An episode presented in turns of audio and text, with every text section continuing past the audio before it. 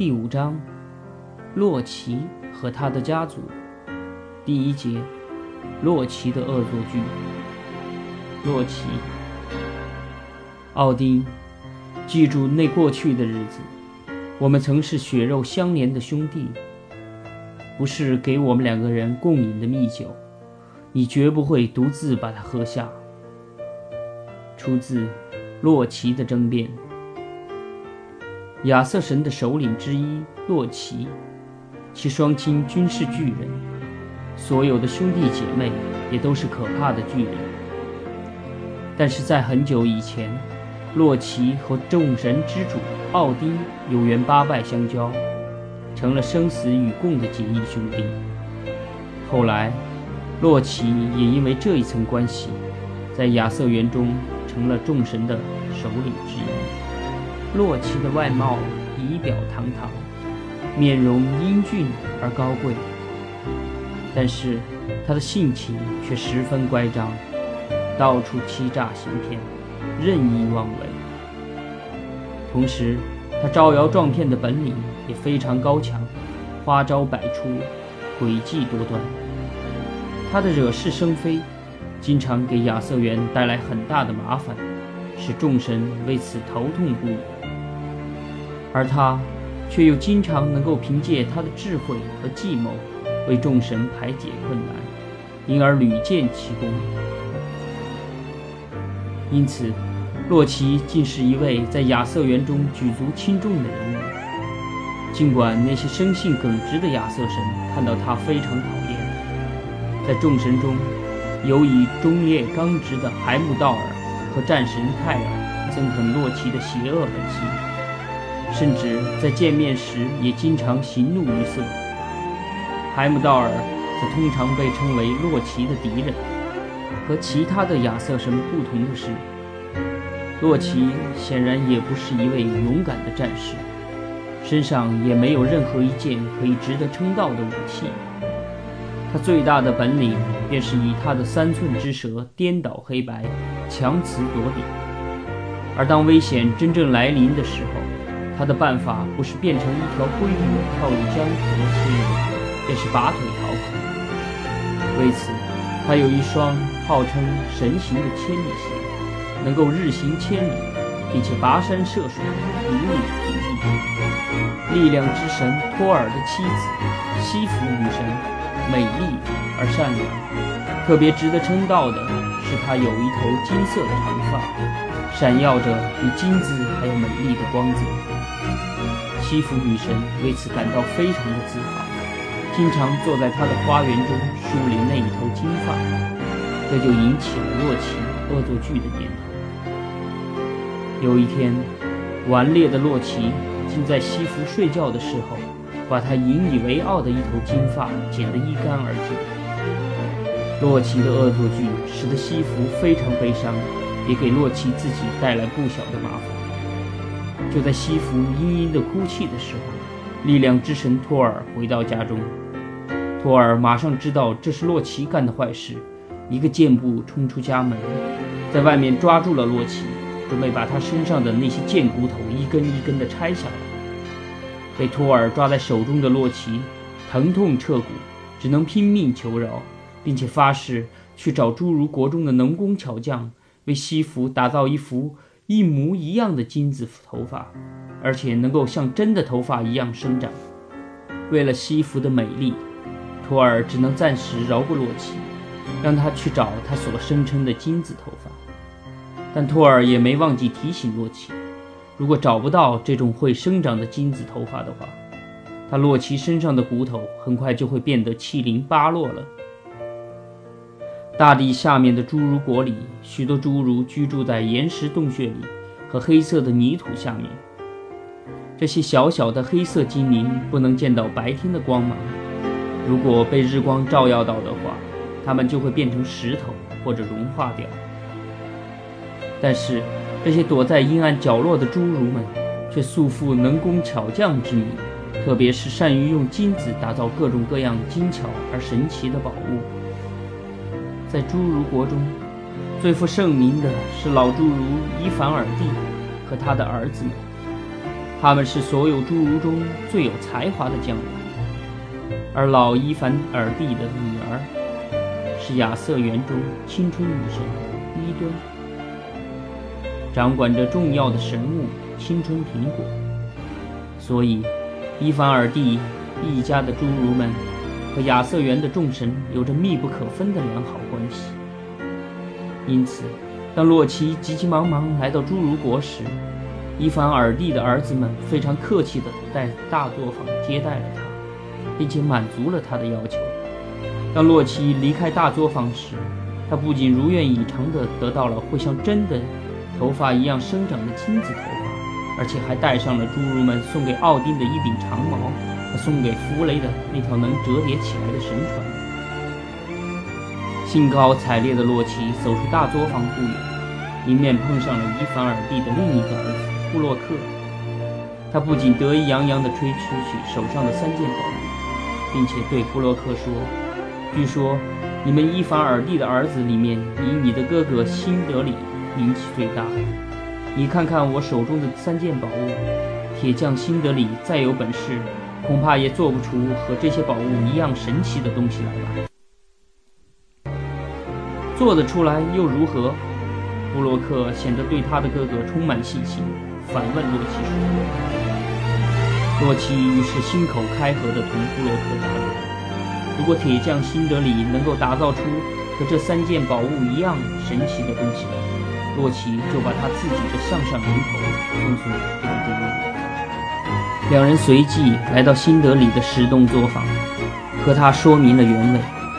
辛德里是个少言寡语的侏儒。”在听完他们打赌的事以后，手啃了一下，就开始工作了。他不慌不忙地拿起一块猪皮扔进锻炼炉中，然后就转身走出石洞作坊。在出门之前，他吩咐布洛克要不断地拉动风箱，在他回来之前绝对不能中断，以让炉膛中的烈火始终熊熊燃烧。辛德里一离开作坊，就有一只凶恶的苍蝇飞来，停在布洛克。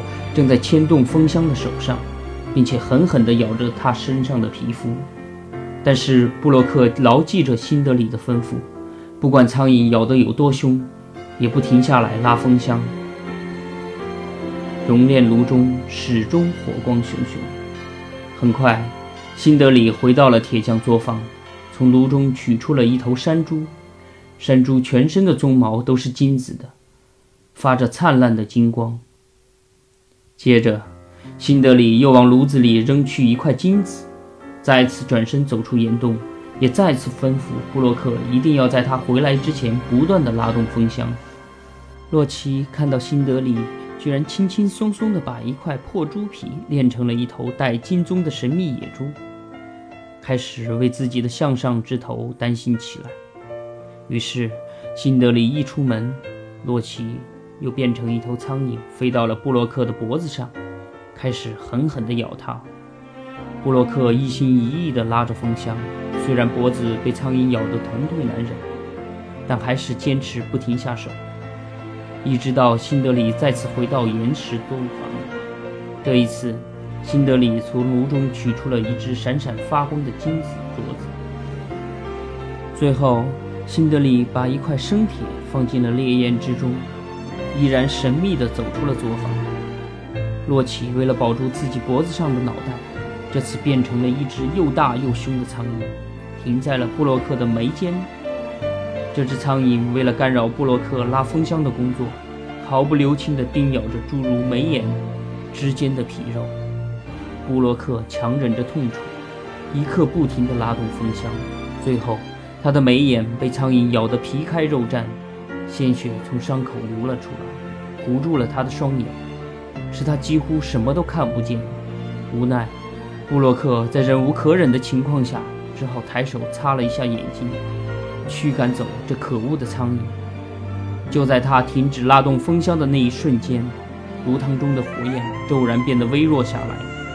正好此刻，辛德里一步跨进了石洞。尽管是在熔炼快要完成时，火势才减弱了一下，侏儒国中最有名的工匠辛德里对他的弟弟还是十分不满，大声责骂布洛克不该停下拉风箱的手，而去驱赶什么见鬼的苍蝇。最后一次，辛德里从炉膛中取出了一把铁锤，锤子并不精巧，却显得十分结实。辛德里于是把铁锤、金镯和金棕山猪一并交给了布洛克，让布洛克带着他们和洛奇同去亚瑟园，由奥丁、托尔和弗雷三位神邸来评判他们和洛奇手中的三件宝物相比孰优孰劣。洛奇和布洛克来到了亚瑟园，众神恰好在奥丁的宫殿里聚集着。洛奇首先将金子头发交给了托尔，西服戴上假发后，不仅看上去完全同真的头发一样，而且显得更加美丽和光彩照人。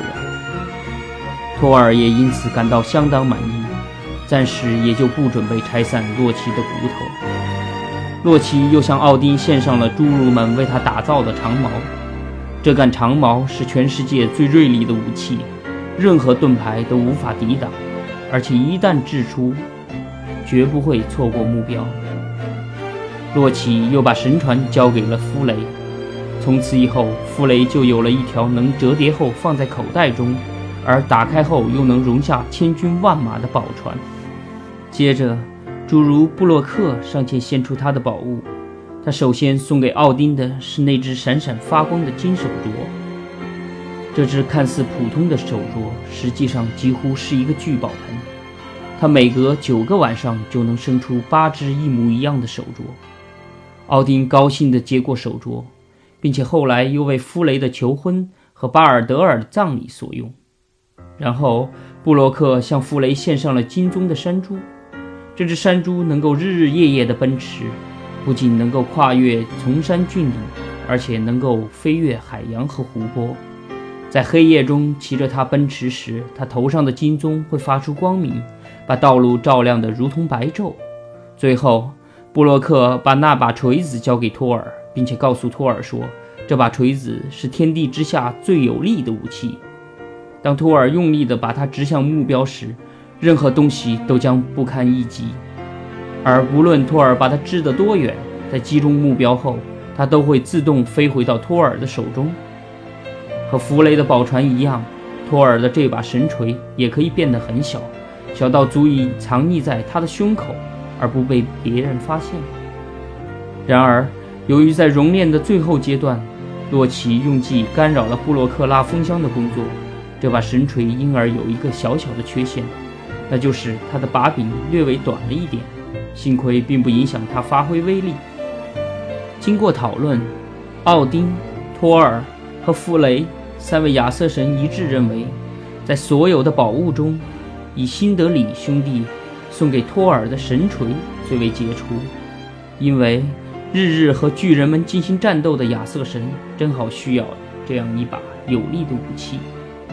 力量之神托尔有了这样一把神锤，恰如猛虎添翼，不仅能够有效地保卫神国和人间，而且能够大大提高亚瑟园的声望。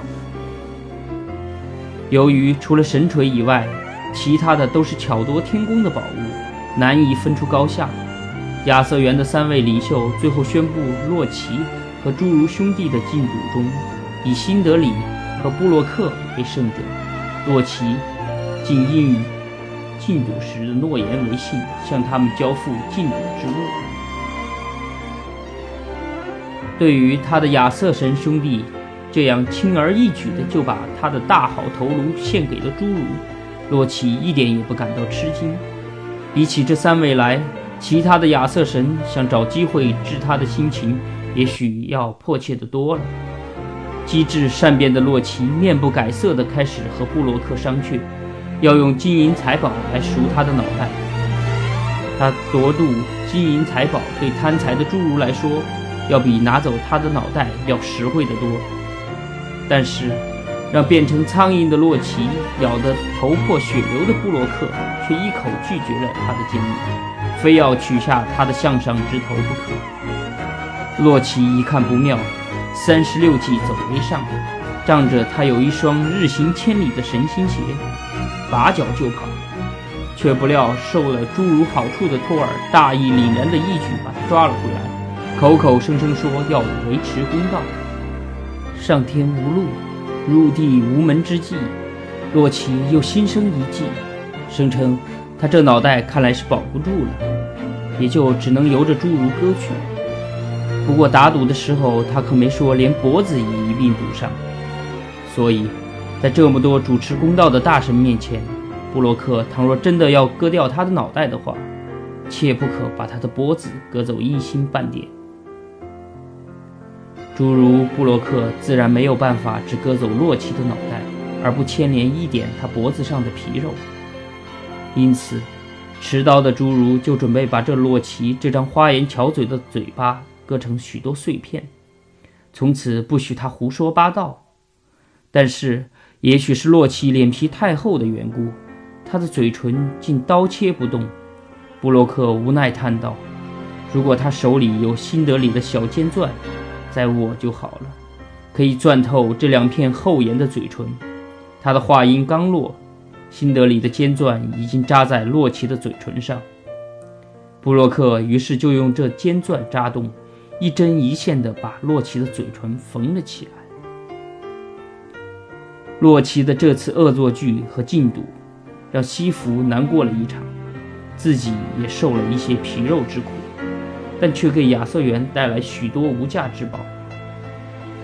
因此，当众人散尽，洛奇用牙咬开缝着嘴唇的丝线后，他离去的步子看上去还有点得意洋洋。